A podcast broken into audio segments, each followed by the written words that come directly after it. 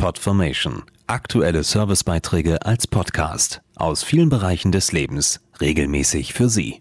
Heute Service und Tipps. Es ist ja Fußball-WM und eins gehört für viele während der Spiele absolut dazu, das Grillen.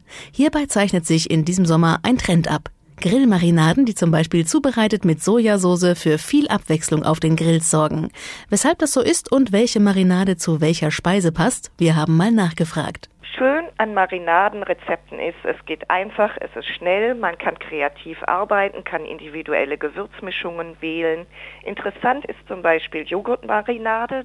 Das Fleisch wird dadurch weicher und es gibt einen wunderbaren Geschmack. Des Weiteren Sojasauce ist auch köstlich.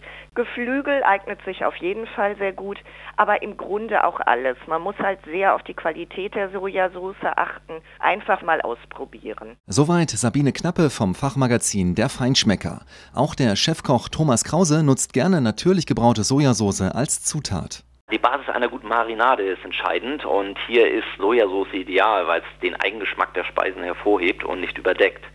Wichtig ist es darauf zu achten, dass man eine gute Qualität hat und die erkennt man wunderbar an dem Zusatz natürlich gebraut und einer kurzen Zutatenliste.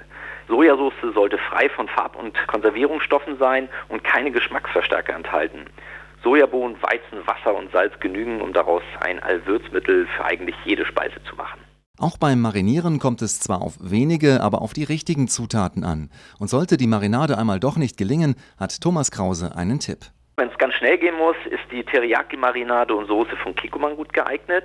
Diese Marinade auf Sojasoßenbasis, speziell für Grillgerichte, hat einen leichten Zuckeranteil.